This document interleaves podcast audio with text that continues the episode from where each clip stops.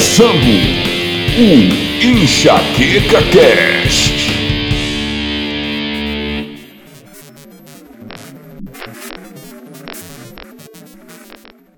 Meio humanos, meio animais.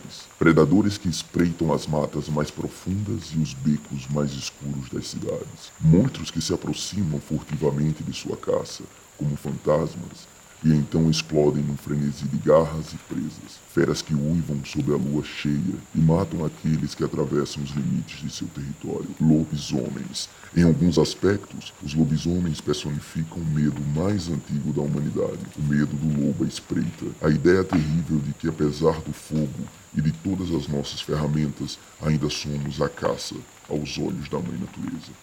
Esforçamos-nos para controlar cada detalhe de nosso ambiente de acordo com nossas exigentes especificações.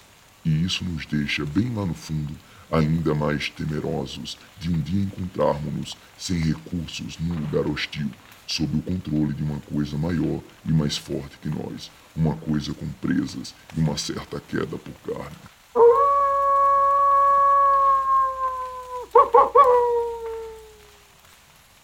E aí, terráqueos, humanídeos, bípedes, seres antropomórficos, está começando o primeiro episódio do Enxaqueca Cast. O cast que tem a obrigação de desvendar os mitos. E esse primeiro cast tem o título Lobisomens Vestem Prata. Eu sou o PH Negreiros. Aqui é o Lampré Júnior. O microfone estava desligado. E aqui é o João Gabriel. É isso aí, galera.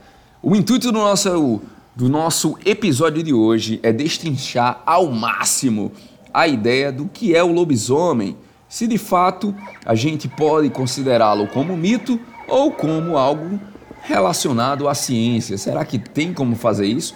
Vamos tentar ver aí. Mas antes de começar nesse papo mais científico, nesse papo mais profundo, gostaria de tentar colocar aqui né, as cartas na mesa, qual é a primeira lembrança que a gente tem de lobisomem? Qual é a primeira lembrança, Lampreia, que você tem quando a gente fala de lobisomem aí? Cara, é, lembro da infância, né? Lembro do, dos filmes de terror que passavam na TV, né? Que eu assisti escondido, aí tinha sempre um filme de lobisomem. Lembro também dos mitos do interior, quando você viajava para o interior, assim, mais distante, aí sempre alguém falava, ó, oh, não sai na noite não, que tem um bicho aí que pega você e tal. Geralmente era um lobisomem, né? São essas lembranças aí que eu tenho. E aí, você, JG?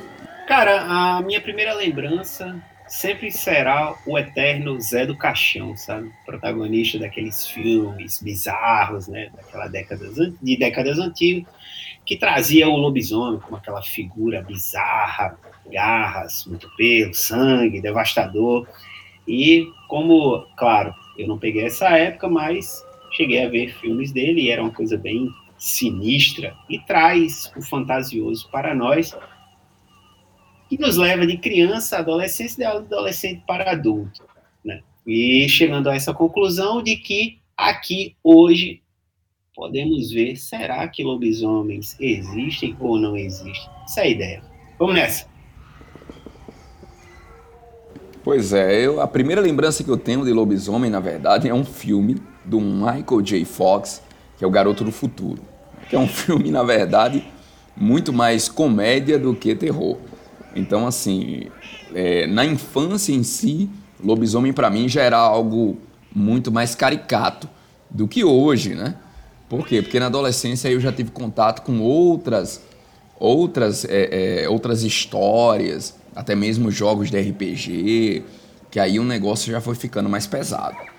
Mas como a gente pode traçar uma ideia de, de desse surgimento, da onde que surge né, a, é, esse, esse mito, essa história do lobisomem em si?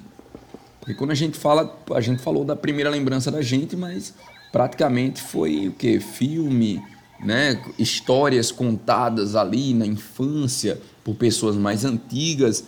Mas de onde é que surge isso, hein? Como é que a gente pode traçar isso? Bom, essa origem do lobisomem, né, desse mito, ela remonta lá à Grécia Antiga.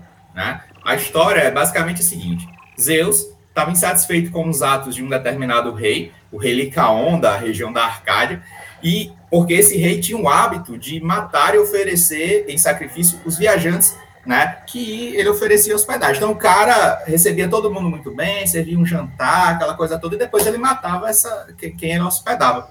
Né? Então o Zeus estava meio insatisfeito, se disfarçou ali de mortal, foi para a Arcádia, e chegando lá ele meio que queria pregar uma peça nesse rei, né? E aí o, o, esse, esse rei foi lá e tal, serviu um jantar para o Zeus, e ao final o Zeus se revelou ali, né? E amaldiçoou ele, né?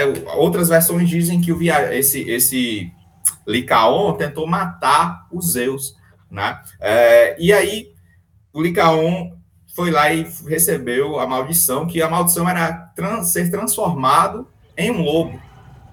É, e aí o interessante é que não é lobisomem, foi um homem que virou um lobo, de fato. Né? É, esse mito possui várias versões. Alguns dizem que Licaon teria servido a Zeus a carne humana e isso teria enfurecido ele, né?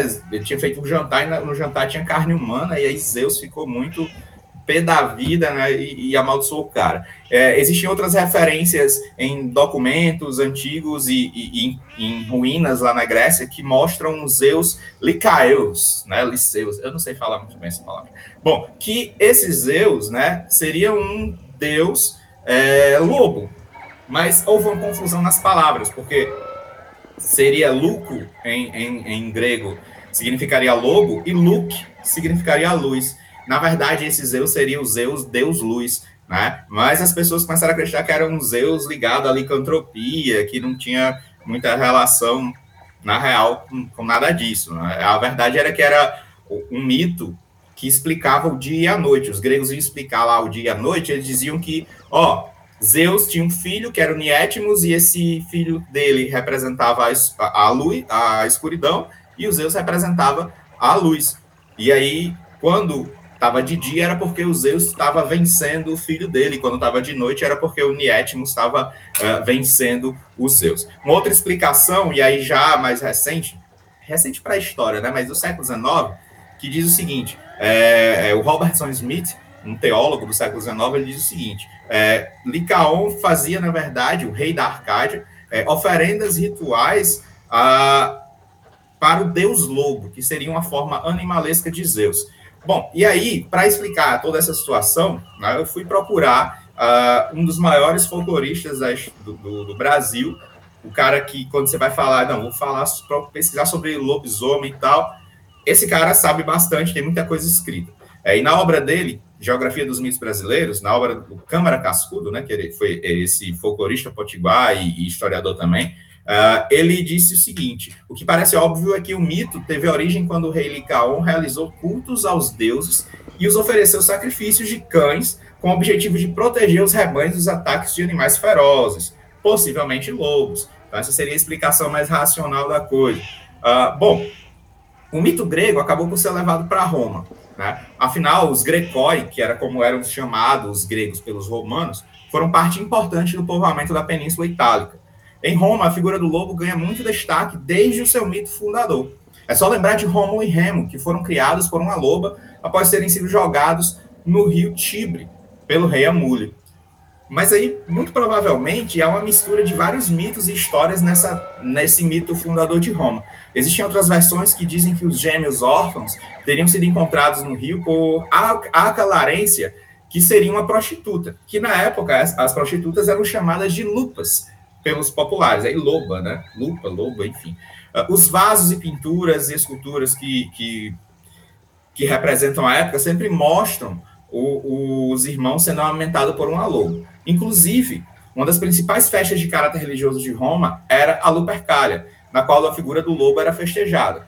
É possível, então, a gente notar uma relação bem estreita entre os romanos e a figura lupina. Né? Tal relação pode ser explicada pela herança grega, especificamente Arcádia, né? e existem outras hipóteses é, que a gente pode levantar. Mas que outras hipóteses são essas? Né? Sobre essa fixação dos romanos com os lobos? Por que eles eram tão fixados com essa ideia de lobo? Por que será? Aí eu fico na ideia, sabe, Antena? O que você acabou de falar me vem, aqui no aspecto biológico, alguns questionamentos.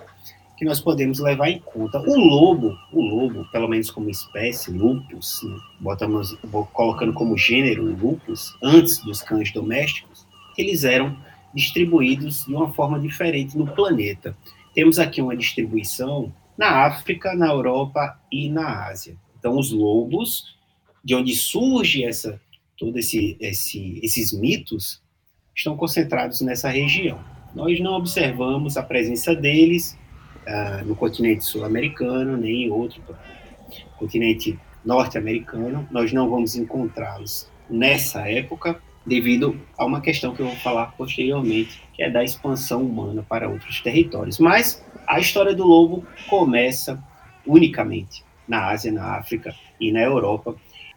Trago aqui uma coisa que nem eu, nem meu amigo Lampré atentou para isso, mas a questão do lobo no, na civilização viking. Vamos lembrar que a mitologia nórdica ela traz o lobo como, inclusive, um dos seus maiores protagonistas no Valhalla, na verdade, então o lobo presente ali no norte da Europa como figura extremamente importante. Claro, endeusado por uns, crucificado por outros. E quando eu falo crucificado, meu amigo PH vai trazer por que, que ele foi crucificado por outros, claro. Mas eu, como biólogo, não vou entrar em aspectos históricos nem geográficos. Vou trazer aqui uma relação biológica dessa aproximação do Homo sapiens com o Lupus canis, seria o nosso gênero, espécie. Depois, o Lupus é, domesticável, seria um lobo que foi por várias gerações domesticado. Sem nos estender muito, podemos traçar aqui uma relação evolutiva do encontro dos seres humanos num período primitivo da Terra. Primitivo, quando eu falo, são 10, 15, 20 mil anos com as populações, as primeiras populações de lobos que existiram no planeta Terra. Bem, se nós estamos falando de lobos, claro que nós temos que analisar o aspecto da relação evolutiva quando essas duas espécies se encontraram. Claro, algumas ideias evolutivas à luz da biologia que falam sobre como os lobos se depararam nas primeiras vezes com as espécies humanas. As espécies humanas que eu falo são as variações. Temos os Homo sapiens que já existiam ali na região da África e começaram a migrar para outras regiões. E temos também, claro, o homem neanderthalis que também tiveram contato com essa espécie. A pergunta que fica é: quando a conexão existiu? Isso ainda é um quesito muito, muito, muito estudado na ciência. Sabemos que os humanos eles sempre buscaram outras espécies para domesticar. Isso é um fato biológico extremamente interessante para nós. Se nós formos investigar a fundo a origem dessa relação que nós temos hoje com nossos cachorros, essa relação de proximidade amorosa e essa relação inclusive de trabalho que hoje nós oferimos aos canídeos, vamos ver que, em tempos passados, precisamos dos ancestrais deles. Quem eram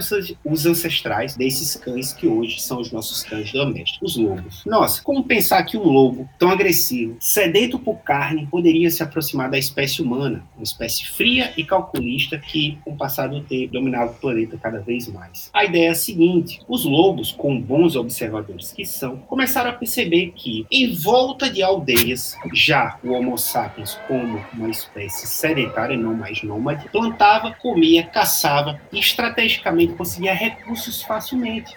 Então, ao se aproximar dessas comunidades, dessas aldeias que porventura existiam, os lobos passaram a ter interesse e curiosidade, que é mais importante, sobre a nossa espécie. Ao se aproximar, nós temos que ter uma ideia que existiam lobos muito agressivos, aí a gente vem numa parte comportamental biológica, e outros lobos um pouco mais mansos. Os lobos mais mansos conseguiam se aproximar das, das aldeias e conseguir certa quantidade de comida, restos de comida fácil que restos de comida são esses? Pergunta. Os restos de comida são os ossos e os restos das carnes não comidas por aqueles seres humanos. Claro que o ser humano ia enfrentar uma barreira. Veja que um lobo grande, o lobo naquela época, ele tinha quase que o peso de um ser humano ou bem maior. Então, aquele ser com uma dentição muito apurada, vários caninos, causava medo. Porém, uns outros tipos de populações dentro, dentro daquela espécie, causavam um certo tipo de tranquilidade. Ou seja, eles não não chegavam agressivos, eles não chegavam com certa vontade de destruir a aldeia, vamos colocar assim, e foram colocados como humanos. Então o ser humano, no alto do seu ego, deixou aquela espécie se aproximar, e a partir dessa aproximação, fornecendo restos de comida, e os lobos chegando perto, porém não causando nenhum problema à comunidade, trouxe algumas vantagens para aquela comunidade. Que vantagens são essas? Primeira, se lobos mais mansos ficavam próximos da comunidade, defendendo que ali na comunidade era fornecido comida fácil, os lobos pensaram o seguinte: não pensaram, mas pelo menos o raciocínio lógico deles foi o seguinte: se eu me aproximo daquela comunidade e posso obter comida fácil e eu mantenho aquelas pessoas ali sem atacá-las, outros lobos mais agressivos seriam repelidos por mim ou devem ser repelidos por mim, ou seja, eu vou causar uma competição com eles, repeli-los e continuar comendo minha boa comida aqui. Ou seja, a primeira relação que a maioria dos cientistas acreditam e aceitam é que lobos mais mansos se aproximaram, viram que a comida fácil estava ali, e se a comida fácil estava ali, era para que eu protegesse, era para que eu fizesse essa proteção. Nesse sistema, os seres humanos, óbvio, já bem evoluídos, evoluídos na questão de economia, de agricultura e de pecuária, observaram que aqueles lobos mais dóceis, que apenas queriam se aproveitar dos restos, poderiam ser uma forma de proteção. Você mantinha aqueles animais por perto, porém não tinha necessidade de tê-los na aldeia com a agressividade que ainda possuía aqueles animais. Aqueles animais passaram a criar nichos mais próximos dos seres humanos, por ter comida fácil e, em contrapartida, proteger contra outros grupos, outras matilhas que ali estavam por perto. Era uma, uma relação mutualista que existia naquele momento. Avançando um pouco, se a gente puder perceber a vantagem disso para os seres humanos, vamos colocar como um, o que nós chamamos de seleção artificial. O ser humano começou a selecionar artificialmente aqueles animais que seriam mais mansos dentre aqueles lobos mais próximos e os que fossem mais agressivos das próximas ninhadas, o ser humano tendia a matar. Então vejam a seleção artificial acontecendo já desde os primórdios para que lobos mais dóceis e mais adaptáveis à condição da aldeia ficassem mais próximos e mantivesse aquilo geneticamente. Os humanos ainda não entendiam de genética, mas estavam selecionando características benéficas, assim como já faziam com as plantas, já haviam começado a fazer com as plantas. Nesse quesito, os lobos foram começando a ser domesticados. A palavra fácil é esta. A domesticação dos lobos ocorre para um benefício de proteção e, posteriormente, com a domesticação dos cachorros, desenvolveu variantes, gerações a gerações, que pudessem os seres humanos usufruir das características pré-existentes e posteriormente existentes e selecionadas. Assim, nós temos o desenvolvimento das chamadas raças. As raças que nós temos hoje em dia são variações de vários tipos de seleções naturais feitas pelos seres humanos durante milênios, cada um agradando a sua própria característica. Veja bem, nascia um lobo com os olhos um pouco maior. Olhos eram bem mais semelhantes com os seres humanos. Então você selecionava aquele tipo de filhote que nascia diferente para estar entre a comunidade nas características que você queria. Nascia um cão mais agressivo. Qual a sua ideia? Você matava aquele cão porque ele não poderia passar a sua genética para frente. Essa sempre foi a ideia do ser humano, dentre o lobo no quesito animal, e cabe aqui dizer, deixar bem claro que os cães foram os primeiros animais a serem domesticados, então para proteção e para uma questão de mimo, os nossos famosos pets, e posteriormente e concomitantemente as plantas também estavam sendo domesticadas. Bem, gente, tem muita informação sobre esse aspecto. Existem algumas controvérsias de há quantos mil anos isso começou a acontecer. Alguns cientistas colocam há 40 e talvez até 60, 70 mil anos atrás que isso tenha acontecido. Ainda quando os seres humanos não eram sedentários, ainda eram nômades. Então, enquanto eles caminhavam, é, buscando fogo e outros recursos, os lobos acompanhavam eles, buscando esse tipo de facilidade, buscando os restos desses seres humanos. Bem, gente, nesse aspecto é o seguinte: na ciência já foram encontrados alguns vestígios, por exemplo, nas montanhas de Altaí, na Sibéria, há 33 mil anos atrás, modificações do crânio de alguns tipos de lobos que já traziam uma espécie de,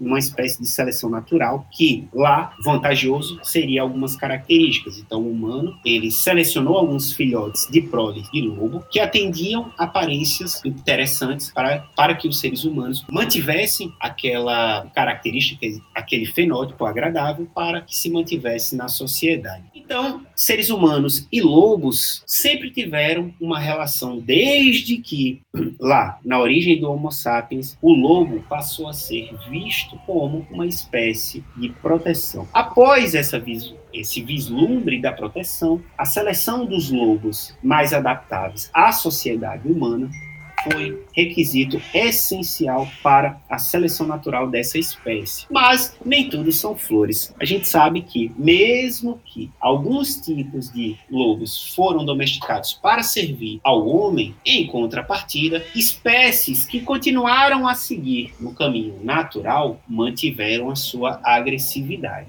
Então, dentro da sociedade humana, nós temos a manutenção de lobos que foram selecionados artificialmente, promovendo para o ser humano conforto na forma de pet, proteção para o seu gado, proteção para a sua plantação. Mas nas florestas ainda habitavam as espécies naturais, aquelas que não passaram por uma espécie de seleção e continuavam com sua agressividade. Inclusive, existem alguns tipos de mitos, ou não, de alguns lobos que fizeram sucesso na história. Pega! Fala pra mim. Se ficar, o bicho pega. Se correr, o bicho come, meu amigo. Sabe por quê? Porque quase em todas as culturas antigas já existiam lendas que misturavam o homem e o animal. A gente tá falando muito do lobisomem em si, mas, por exemplo, na Ásia, na África e até aqui na América, os ameríndios já tinham essa ideia de misturar histórias de homens híbridos ou animais híbridos, uma mistura do homem com o animal. Para quê? Para tentar explicar alguns crimes, algumas algumas barbáries que aconteciam que não se tinha como explicar naquela, naquela sociedade, né, do que aconteceu aquilo, qual foi o fruto daquele desastre, daquele crime, enfim. Então, havia essa mistura toda. Lampreia falou muito bem da questão da licantropia. A licantropia, que é a habilidade mágica de se transformar nessa criatura mitológica, nessa criatura mística, mágica. Então, essa ideia dessa mistura toda, né, de, de, de lobisomem, do homem misturado com os animais,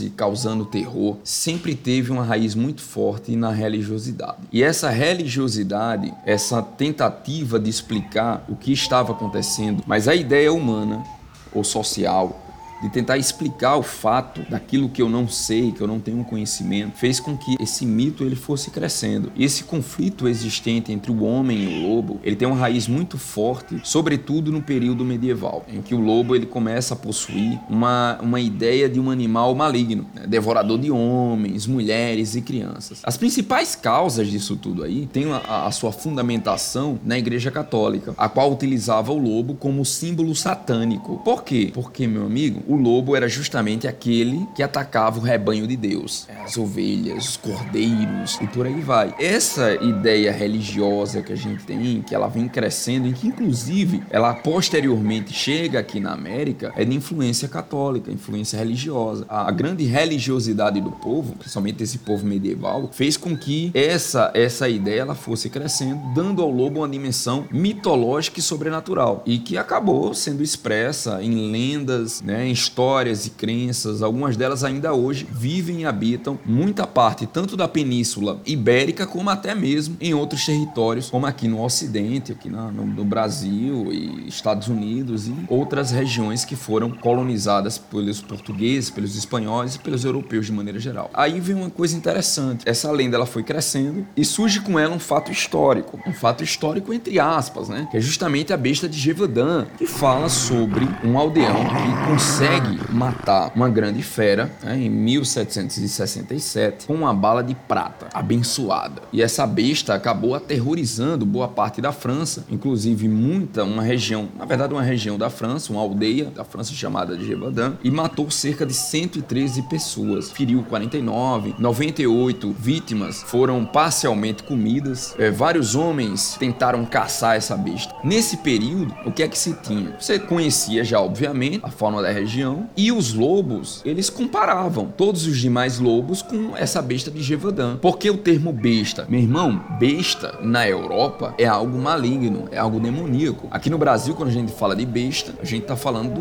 né, do brocoió ali da esquina, é isso? Do abestalhado ali do caba besta, exatamente, o cara que não sabe. Mas não, velho. Lá na Europa o negócio é diferente. Quando você fala de besta, você tá falando de demônio. Aí a gente tem que lembrar, o meu amigo Lampreia vai concordar comigo, né, da música dos britânicos do Iron Maiden, The Number of the Beast, o número da besta. Então é algo que assusta. Então esse animal, por ser ter dimensões proporcionalmente muito maiores do que os lobos que existiam na região, ele foi denominado de besta. Ele começava a aterrorizar. E muitas pessoas que acabaram sobrevivendo a ataques começavam a comparar, dizer: não, o raciocínio que essa fera tem não pode ser um raciocínio animal, tem que ser um raciocínio humano, porque ele sabe quando nós estamos mais vulneráveis, ele sabe quem atacar, ele não, vai, ele não ataca um caçador, normalmente ele ataca uma criança, ele ataca uma, uma mulher. Aquele aspecto biológico que eu já havia trazido, esse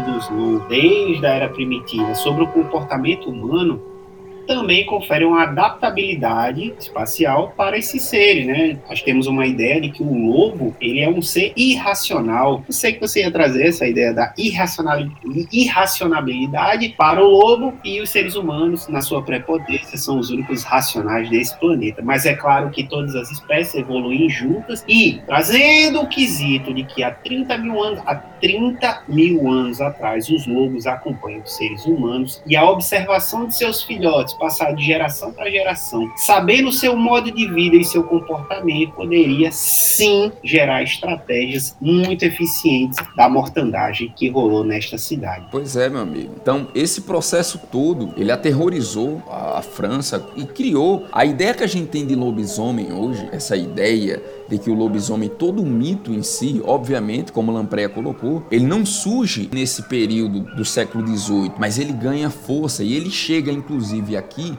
na América em virtude dessa besta de Gevaudan. A história da prata em si tem tudo a ver com isso que a gente está falando aqui. Eles só conseguiram matar essa fera com a bala de prata. Segundo relatos históricos, inclusive, Jean Chortot, ele atirou com a bala de prata abençoada né, pelos pelos então só assim essa fera conseguiu morrer. Porque antes disso, muitos caçadores tentaram, feriram a fera, mas não conseguiram matá-la. Inclusive tem relato que o, o caçador achava que estava morto, eh, tinha tirado na fera, chegado perto e quando chegava perto, ela conseguia sobreviver e sair correndo para dentro. Isso é um comportamento interessante dos insetos, né? Por exemplo, você chega numa barata, você dá aquela velha tivucada nela, aí ela enverga para cima, expõe o seu abdômen e diz: Não, tô morta, tô morta, tô de boas aqui. Só que aí, quando ela vê que não tem mais ameaça, o que, que acontece? Foge. Mais uma adaptação de comportamento interessante dos lobos. Lopré, o que, que, você acha aí desse quesito? Bom, é, só fazendo um comentário aqui sobre o que PH colocou muito bem sobre a questão da prata, né? É interessante que essa a besta de Givaudan tem toda uma característica específica do, da bala de prata que acabou entrando no imaginário popular e tudo mais sobre o mito do lobo. Mas em, ou, em várias regiões, a maneira de matar o lobo ela é diferente ao longo da história. É, por exemplo, em Portugal, é, acreditava-se muito mais é, que o lobo morria quando é, a ele era mostrada a chamada Cruz de Salomão. Então tinha tudo mais uma, muito mais uma questão de religiosa no meio. Então não tinha essa ideia de ah não tem que ser uma bala de prata. Ele você podia até ferir ele com outras coisas, o lobisomem, né, no caso, mas ele só iria morrer de fato com a Cruz de Salomão, né? Ou então, se um clérigo, como o clérigo havia abençoado a bala de prata ali naquele, na história do Gévaudan, é, ele também abençoasse qualquer outro, outro meio de matar o lobo, né? Seja uma bala, seja uma lança, uma espada, seja o que for na verdade. É, o interessante é isso, porque isso vai variar de lugar para lugar. Né? Em cada mito, a maneira de matar o, o lobo é uma, a maneira que o lobo surge é outra. É, o lobo que podia surgir, o lobisomem, né, que poderia surgir como maldição, como castigo, enfim, depende muito da região também a, até hoje, né, a verdadeira identidade da besta permanece um mistério. Não se sabe porque, poxa, se eu matei uma besta dizendo então que ela. Dizer, então quer dizer que mataram, mas não mostraram o corpo. Como é? Não, mas tá, mostraram. Mostra o pau, que aí é complicado, né? Pois é, mostraram o corpo, mostraram o corpo da besta, mas não mostraram o corpo do homem, entendeu? Essa aí é a questão, essa é a questão. Porque é o seguinte, até hoje a identidade da besta não se sabe quem era. Quem era o camarada transformado em besta. Não se sabe. Eu acredito, eu acredito que era algum cabo muito besta que estava inventando essas histórias. Não, eu, eu até levanto a hipótese, né, JG, de, por exemplo, essa, essa relação com a prata, ela não surge aqui. Ela acaba ganhando uma proporção maior histórica neste momento na França. Né? Mas o lance da, da prata em si ela vem desde a antiga tabela alquimista dos elementos. Por quê? Porque cada elemento natural ele era associado a uma figura astronômica. Né? Por exemplo, a prata, a ideia da prata era que a prata veio da Lua, o ouro veio do Sol, o Mercúrio veio do planeta Mercúrio, o ferro de Marte e por aí vai. Então a prata foi escrita como uma lua crescente. A ideia de que a lua tem a ver com a prata, ela já faz um certo sentido em virtude dos alquimistas, dos primeiros químicos da história. Quando esses caçadores, né, esse, esse Jean Chartot, né, o aldeão que conseguiu matar, ele disse que só conseguiria matar essa besta por meio da prata. Então ele tinha que criar uma bala de prata, então ele começou a pegar um monte de prata nessa sociedade francesa para fazer as suas munições. Então imagina o quanto que esse cara se enriqueceu. Ele matou essa besta, mas não mostrou a sua identidade até hoje. Inclusive, essa ideia da besta de Givaudan causou um extermínio na comunidade de lobos, meu irmão, na França, porque era todo mundo matando lobo para dizer que tinha conseguido dar um, um KO ali na, na, besta. Foi assim que, que a história né, e acabou trazendo pra gente aí essa parada. Parece até, parece até uns causos de relações ecológicas que a gente vê pelo mundo, né? Porque tudo que a gente não quer, né, no alto do nosso egoísmo, nós exterminamos. A espécie humana é assim, gosta de exterminar sistematicamente espécies pelo planeta. Então, a gente vê aí a besta de Vildrai, vai, passa a lenda, passa o mito, todo mundo, não, temos que exterminar os lobos, aí a gente vê o quê? Um declínio nas populações de lobos na Europa, e por todo o local por onde essa informação se propagou.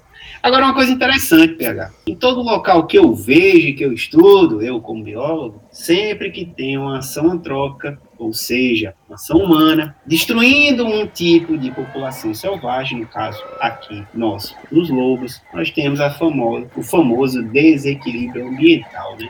Sabemos que os lobos eles são predadores de diversas espécies, se o lobo, se as populações de lobo reduzem um certo tipo de local, nós temos a propagação, ou a proliferação, melhor dizendo, de outros tipos de espécies. Essas espécies, ao se proliferarem, causa na cadeia trófica um desequilíbrio que vai sendo gerado, e as populações vão percebendo isso aos poucos. Vamos trazer um exemplo prático aqui no Brasil, rapidão, que é a questão do desmatamento. Você vai fazendo um desmatamento em uma certa região, a gente sabe que existem populações de animais naturais de lá. Quando você destrói o habitat, óbvio, aquele animal não tem onde sobreviver, não tem onde caçar ou até mesmo se resguardar no período noturno ou diurno, seja lá qual for o hábito desse animal, e aquela população começa a declinar. Então, esses animais causam, na ausência deles, um desequilíbrio ambiental típico, que é ele sendo predador de, de certa espécie, aquela espécie sem um predador natural passa a proliferar. E ela proliferando, ela causa problemas em outras espécies, porque ou elas vão reduzir, visto o aumento daquela população, ou elas passam a aumentar, se aquela espécie for a predadora, no caso. Bem, visto isso na Europa, nesse caso, o alto índice de caça aos lobos para evitar ataques às populações, temos aí um fator ambiental significativo e um desequilíbrio ecológico gritante na Europa. É o seguinte, galera, depois dessa discussão toda aqui, essa discussão científica invocada que a gente teve, vem a ideia agora, né, o mito versus a ciência. Por quê? Quando a gente fala do lobisomem, obviamente a gente coloca logo ele no mito, né? Mas será que era possível existir tal criatura? Isso a gente vai discutir. Primeiro, é interessante que a gente entenda que se a gente fala de lobisomem, a gente tem que entender como qualquer criatura, como qualquer espécie, você tem diferentes espécies em diferentes locais do mundo. A isso, há tanto a geografia, que é a minha área, como é biologia, que é a área de João Gabriel, a gente estuda isso daí, né? Então, quando a gente fala, por exemplo, dessa distribuição, a gente não pode esquecer dos domínios morfoclimáticos, que eles representam essa combinação de um conjunto de elementos de natureza, como relevo, clima, vegetação, e isso tudo está interrelacionado, interage entre si. Enfim, Então, aqui no Brasil, por exemplo, tem um geógrafo muito importante, que é Aziz Abissabia, que ele cria essa, essa classificação dos nossos domínios morfoclimáticos. Aqui a gente vai ter o domínio equatorial, cerrado, mares e morros, caatinga, araucária, pradarias, né? espero não, não esquecer de nenhum, né? A gente vai ter esses domínios morfoclimáticos, que é esse conjunto, é, e a parte dos biomas, parte do, da fauna, a fauna mais a flora também nesse, nesse contexto. Galera, se porventura a gente pensa no lobisomem, no lobisomem distribuído pelo mundo, aí eu me questiono, enquanto geógrafo, meus amigos aqui, eu me questiono da seguinte maneira: é, canguru existe em, todo, em toda parte do planeta? Canguru a gente só vai ver na Oceania né? E olhe lá, porque nem em todos os países da Oceania você vai encontrar. Você vai encontrar preponderantemente na Austrália. Tá ali. Você não vai encontrar de maneira natural em outros ambientes. Outros animais em si, o canguru, o koala, a gente vai ver em qualquer parte do mundo. O pinguim, a gente vai ver em qualquer parte do mundo. Não, por quê? Porque ele tem uma relação muito forte com o seu clima. Cada vegetação, cada fauna, ela está casada com a parte climatológica, com a parte climática. Ela está casada ali. Um animal, ele é típico, ele é adaptado tipicamente àquelas condições, tanto de clima e de relevo, de vegetação, enfim. Se você coloca ele em outro canto, muito provavelmente ele não não consegue sobreviver. E por que que lobisomem tem toda parte do mundo? Será que os lobisomens, eles são iguais aos insetos, hein? Será que o lobisomem é igual a mosca que tem em todo canto? Ou ele é endêmico? Ele vai existir apenas no hemisfério norte, por exemplo, que é onde nós, ao analisarmos, meu amigo João Gabriel, ao analisarmos os lobos, a gente percebe que no hemisfério norte é onde a gente tem uma preponderância desse, desses indivíduos animais. Mas e aí? O que é que você me diz, macho? Meu irmão, é uma questão bem simples. Charles Darwin dizia: para sobreviver, segundo a seleção natural, para sobreviver, você deve ter características que se adaptem ao ambiente, não é o mais forte nem o mais inteligente, é aquele que possui características que o ambiente seleciona ele para dizer o seguinte, amigão, aqui você, desse jeito, pode viver. Assim Charles Darwin caracterizava a seleção natural. Visto isso, pegando a questão dos lobos, vamos partir para os lobisomens já já, pegando a questão dos lobos, vamos ver uma adaptabilidade ao ambiente, características que fortaleceram ele naquela ocasião. Os lobos, eles sobrevivem com um consumo de carne altíssimo, então rebanhos grandes de grandes bovinos em regiões, por exemplo, norte da Europa, Ásia, África.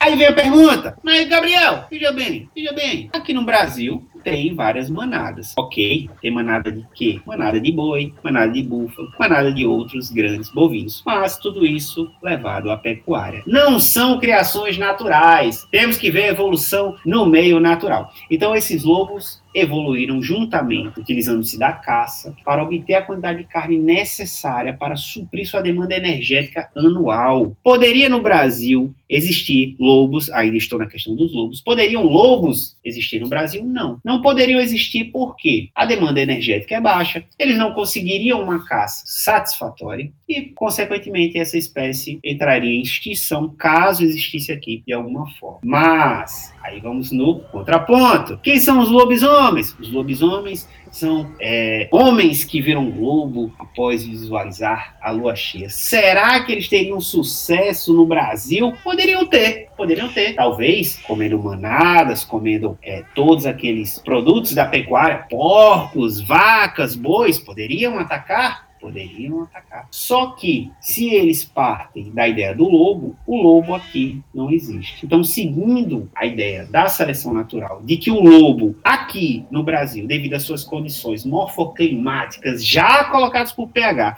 que já definiram quais os animais que podem viver aqui, aqui eles não viveriam. Peraí, Gabriel, mas, poxa, eu vejo alguns canídeos parentes dos lobos aqui na nossa região. Muito bem, os nossos canídeos são, aí eu puxo aqui um comentário para o meu amigo Lampré, que malhou muito do meu lobo-guará. O lobo-guará, espécime fantástico da fauna brasileira, e depois ele vai retrucar, ele está levantando a mão para poder para poder retrucar esse meu argumento, mas os nossos canídeos, eles são muito pequenos. Você aí na sua casa, ou pelo menos andando em alguma região de vegetação arbusta ou arbórea aqui, ou até mesmo na restinga, já viu pequenos canídeos atravessando a sua frente no carro, no veículo. Ora, o que você está vendo ali? Um animal de pequeno porte que só se alimenta de coisas reduzidas. Um lobo que chega a pesar 80, 90 quilos, ou seja, o peso de um, de, de um ser humano, não teria condições de, caçando naturalmente, sobreviver aqui no Brasil. Enfim, clima, vegetação, disponibilidade de alimento não conferem a esse animal uma possibilidade de existência e evolução nessa região. Mas eu acho que, por exemplo, não, não, só para fazer um comentário aqui, porque eu acho o seguinte, que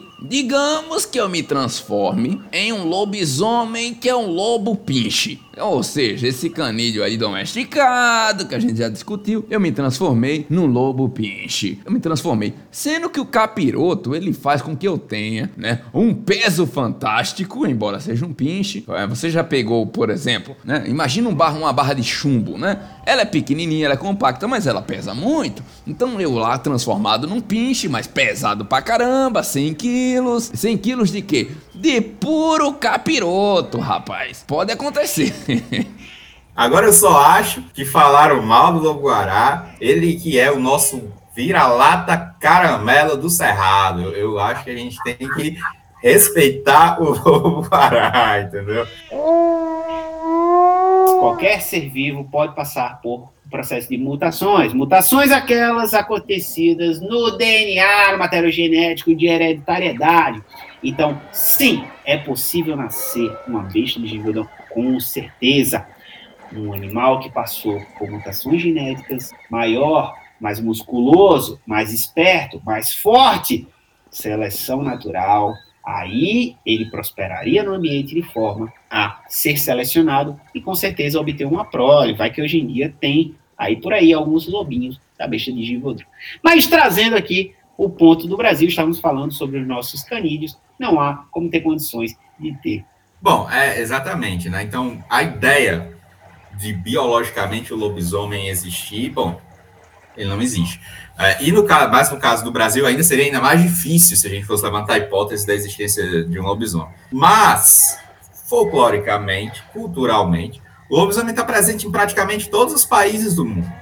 E aqui no Brasil, em praticamente, praticamente não, em todos os estados existem mitos relacionados ao lobisomem, existem histórias é, relacionadas à aparição desses, desses seres. E aí eu vou trazer mais uma vez, obviamente, né, o mestre dessa área, que é o Luiz da Câmara Cascudo, Potiguar, uh, que em Geografia dos Mitos Brasileiros, ele trabalha muito bem essa questão, falando inclusive de estado a estado, mito de cada estado, a lenda de cada estado, né? então ele faz um, um, trabalho bem minucioso nisso.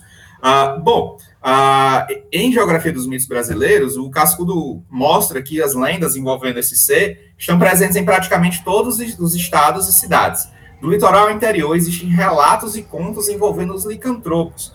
Seguindo a crença portuguesa, os lobisomens eram filhos do sexo masculino nascidos após a, o nascimento de sete mulheres. Então, quando sempre que nascia é, é sete filhos do mesmo sexo ou sete mulheres, o, o oitavo, quando nascesse, fosse um homem, ele seria amaldiçoado com essa transformação em lobisomem. Né? Mas essa. A mentira, assim, né? Forte, né? A gente pode ressaltar isso daí. Né? Folclore, né? cara, não é mentira, é folclore. Nesse contexto, nessa, nessa questão envolvendo as lendas e o folclore, né? É, temos também outras origens, não apenas essa. No sul do país, as histórias estão sempre ligadas a crimes sexuais. Os filhos nascidos de incestos ganhariam a forma de lobisomens. No norte e nordeste do Brasil, o lobisomem não é muito uma maldição, é mais um resultado das péssimas condições sociais e de saúde. Homens que possuíam enfermidades como a anemia precisavam de sangue na sua dieta.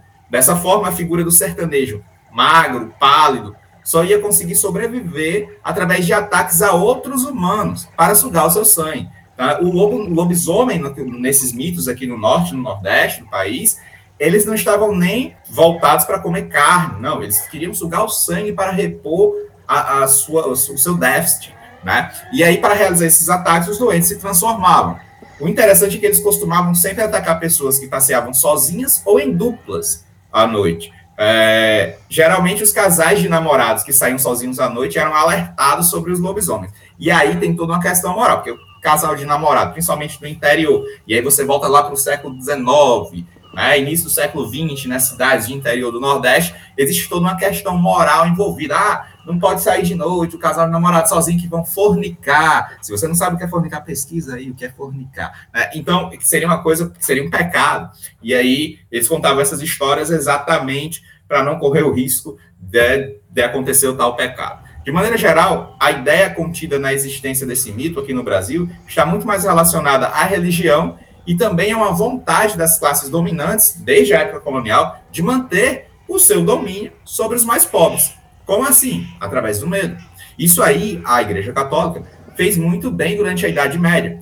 E um processo de colonização, já anos mais tarde, já na Idade Moderna, né, Portugal, que é um país católico, traz também, junto com seus colonizadores, a moral cristã. Então, essa moral cristã, ela é absorvida uh, muito fortemente pelos, pelos colonizadores e imposta, principalmente aos sertanejos, aqueles que moravam mais ao interior. Uh, e aí essas pessoas elas eram desestimuladas a sair demais de noite, a fazer algo errado, a desobedecer as mor a moral cristã, coisa do tipo, queriam virar um lobisomem ou seriam atacados por um lobisomem. Né? Então, é toda uma questão de imaginário. Olha, não é fake news, é folclore, é imaginário.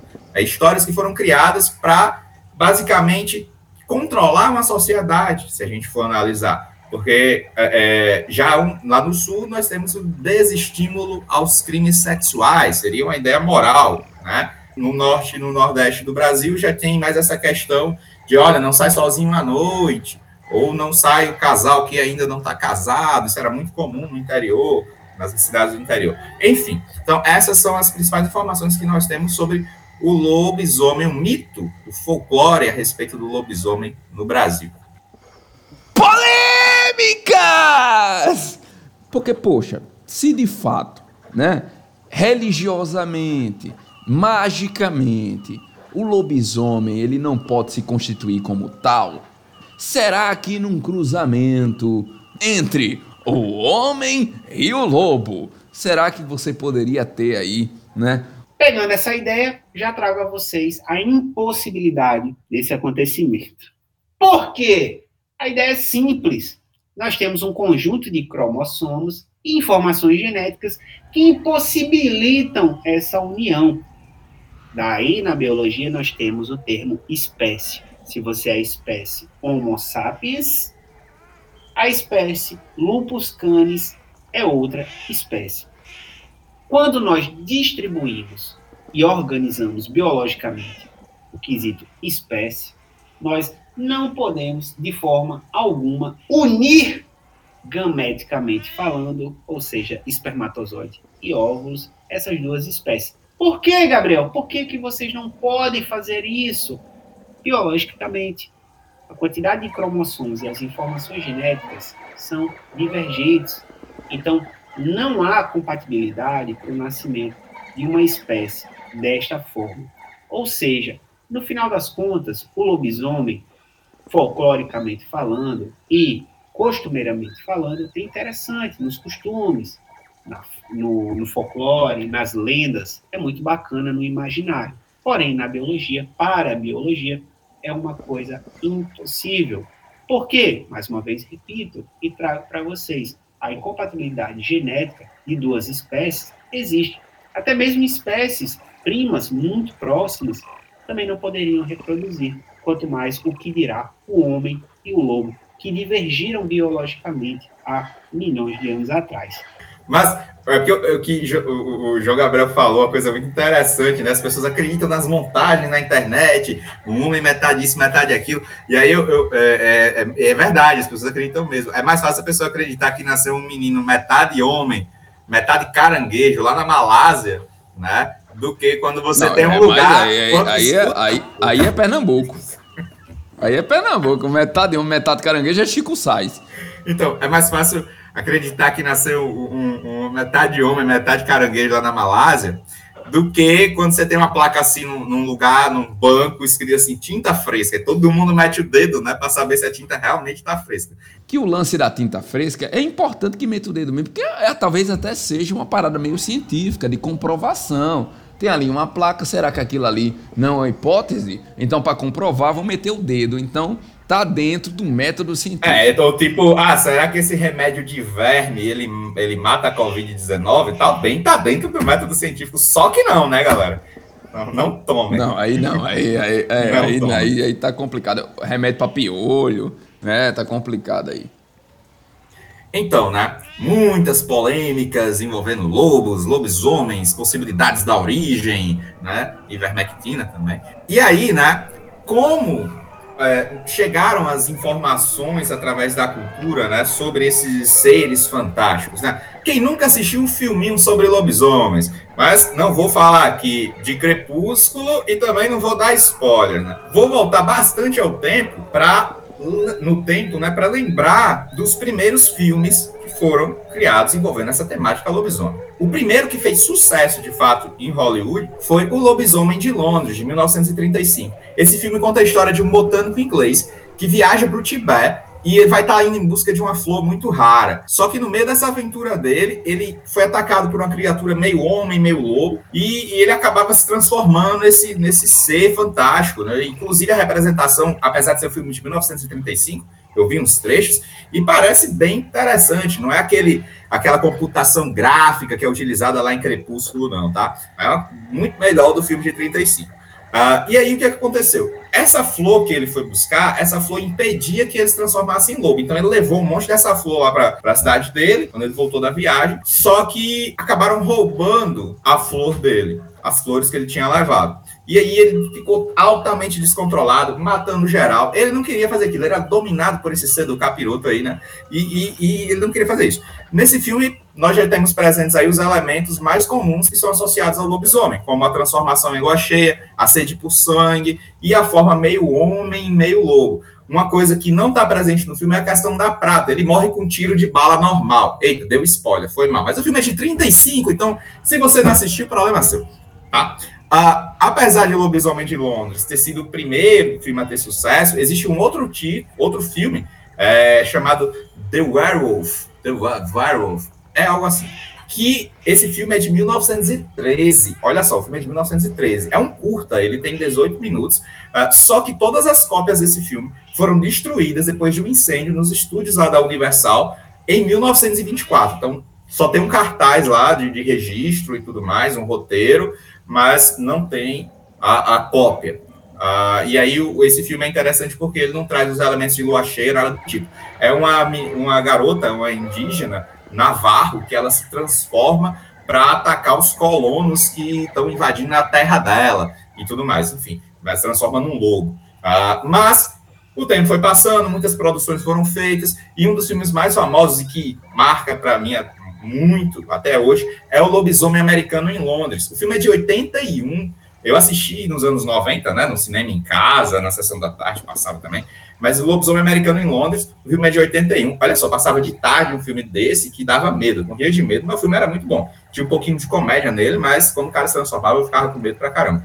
Em 97, teve uma sequência chamada Lobisomem Americano em Paris. Mas eles trocaram todo o elenco, o pessoal não gostou muito, não, parece porque o primeiro, hoje em dia, inclusive, ele é, é tido aí como um clássico cult, né, e tudo mais. Ah, esse de Paris aí, eu gostei, esse de Paris eu gostei. Eu você gostei. gostou, cara? Foi gostei. o que eu não gostei. Gostei, é porque ele, é, ele é meio um terri, né? Ele é um terror meio, meio comédia e tal. Eu, eu achei legal. Ele é meio leve, terri, meio light. Essa, essa, essa eu aprendi hoje, hein? Terri.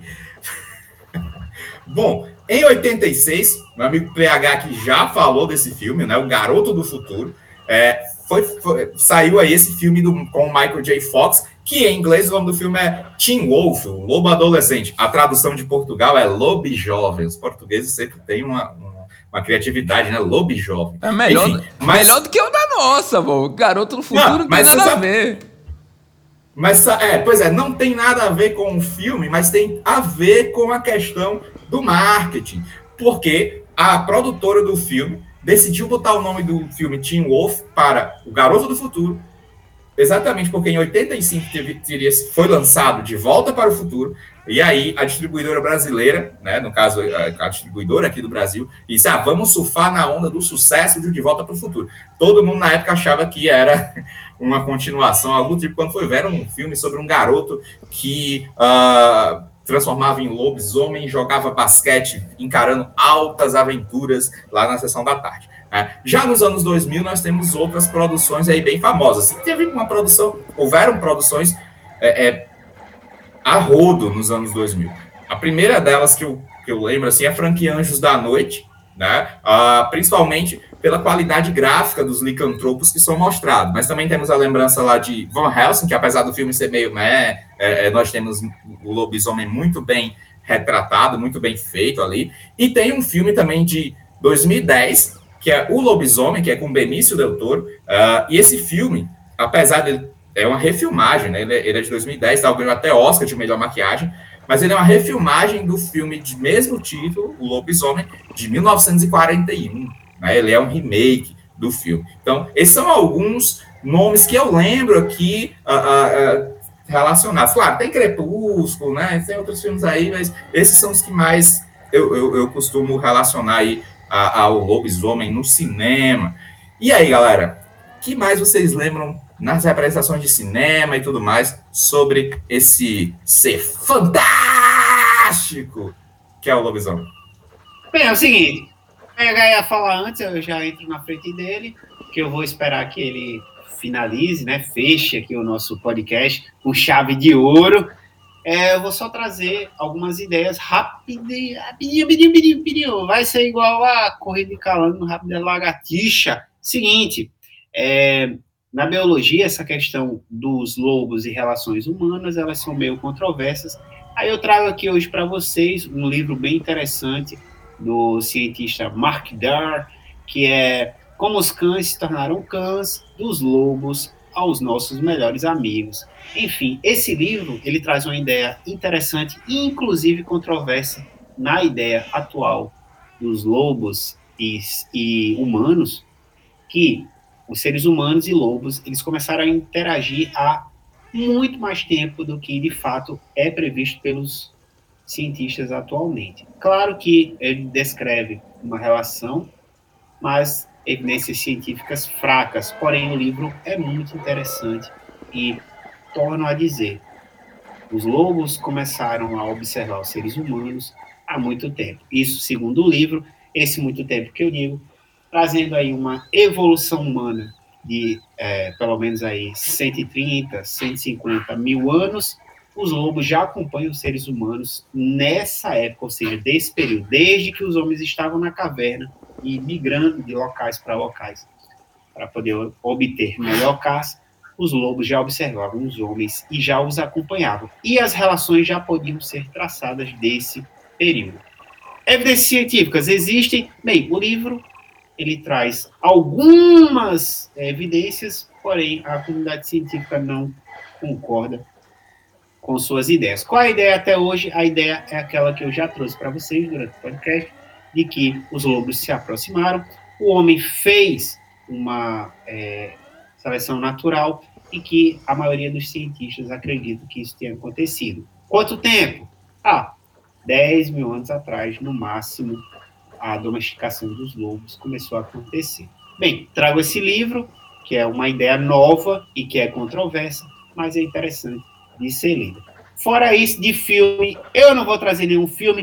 Trouxe aqui para os meus colegas o filme que, de lobisomem que eu dou mais valor, que é aquele O Lobisomem 2010, que é aquele que o cara se transforma, vê a lua cheia, estraçalha todo mundo, sangue para todo lado. Eu dou muito valor a esse filme, sabe? É, é, é uma questão de, de, de, afinidade sanguínea ali, né?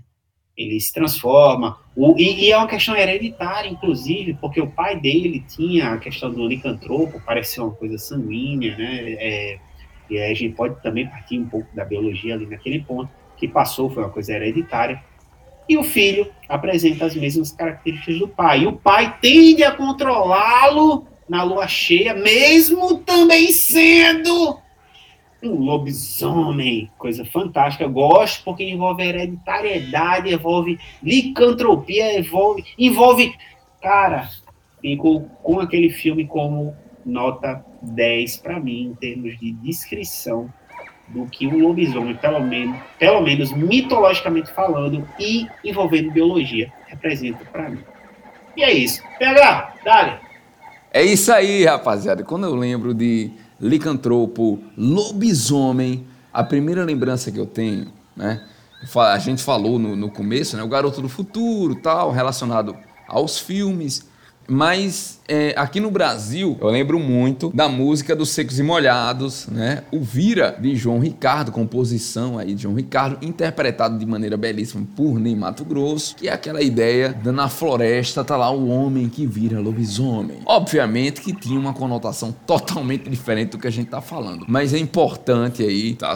Ressaltar que, poxa, foi a primeira a primeira, talvez, a, a primeira lembrança que eu tenha sobre lobisomem, assim, além do filme lá do Garoto do Futuro.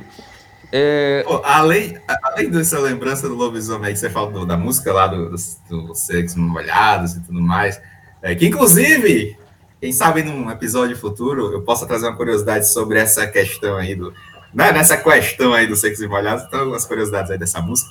Mas, voltando para cá, é, eu, eu lembro também do thriller, né, do Michael Jackson. Boa, é verdade, pô. Então, é, tem isso. Eu queria deixar como dica aqui o livro exatamente os, os, a geografia dos mitos brasileiros do Luiz da Câmara Cascudo, que sobre o folclore brasileiro é uma das obras mais completas, se não for a mais completa, a mais tem completa. muita informação, não só de lobisomem e seu mito aqui no Brasil, mas a própria origem grega você encontra lá também. É, então esse livro é muito bom mesmo. É, então, vale a pena conferir. E de filme, cara, para mim, é, os filmes lá do, do, Anjos da Noite eu acho bom pra caramba. E também gosto do. Mas por causa da representação gráfica, né? Do, do principalmente. Cara, o cara me interrompeu. E também gosto do. O cara me interrompeu. Ele, ele, ele tá falando do filme dele quando era pra falar do meu da minha cultura. Você não falou, cara? Eu tava começando a falar. Aí corta e coloca a tua ordem, Não, vai. corta nada. Vai. Vou deixar pro pessoal corta, ouvir, entendeu? Esse relacionamento abusivo que, que você tem aqui comigo. Verdade, verdade, corta não. Pô, exatamente, um relacionamento abusivo aqui. Mas enfim, eu vou continuar aqui, porque ele, ele já tinha falado de Anjos da Noite. Ele já tinha falado de Anjos da Noite. Aí ele quer falar de novo de Anjos da Noite. Ele quer, ele quer fazer com que os nossos ouvintes... O bicho tá querendo querendo envolver lobisomem e armas, porque ali lobisomens usam armas e vampiros também. Eu não, eu não sei entendi, qual é. Eu tô entendendo. Cara, ele, tá, ele tá junto com a indústria. A indústria bélica e Juninho ali estão ali juntinhos. O cara tem, armas, tem dentes, tem dentes poderosos, para que o cara vai usar cara, da noite? Vamos cara, lá, olha. Um livro que eu indico para vocês, ele não é tipicamente lobisomem, mas retrata o lobisomem também e tem toda essa, essa parada fantástica que é o Drácula de Stoker, né? Que ele é, é do universo vampiresco, mas ele fala sobre os licantropos ali, pô, e é um livro, poxa, sensacional. E um filme bacana, Juninho falou muito bem aqui de, de Anjos da Noite, eu também concordo com ele, é um filme sensacional. O Lobisomem, de Guilherme Del Toro, que tanto é, Luizinho falou, e JG também, um filme sensacional. Tem um filme que, que, que, não foi citado aqui, hein? Que é um filme bacana de lobisomem, que é o, a, a Garota da Capa Vermelha, cara. É um filme, tipo, novo. É um filme novo, é um filme aí da.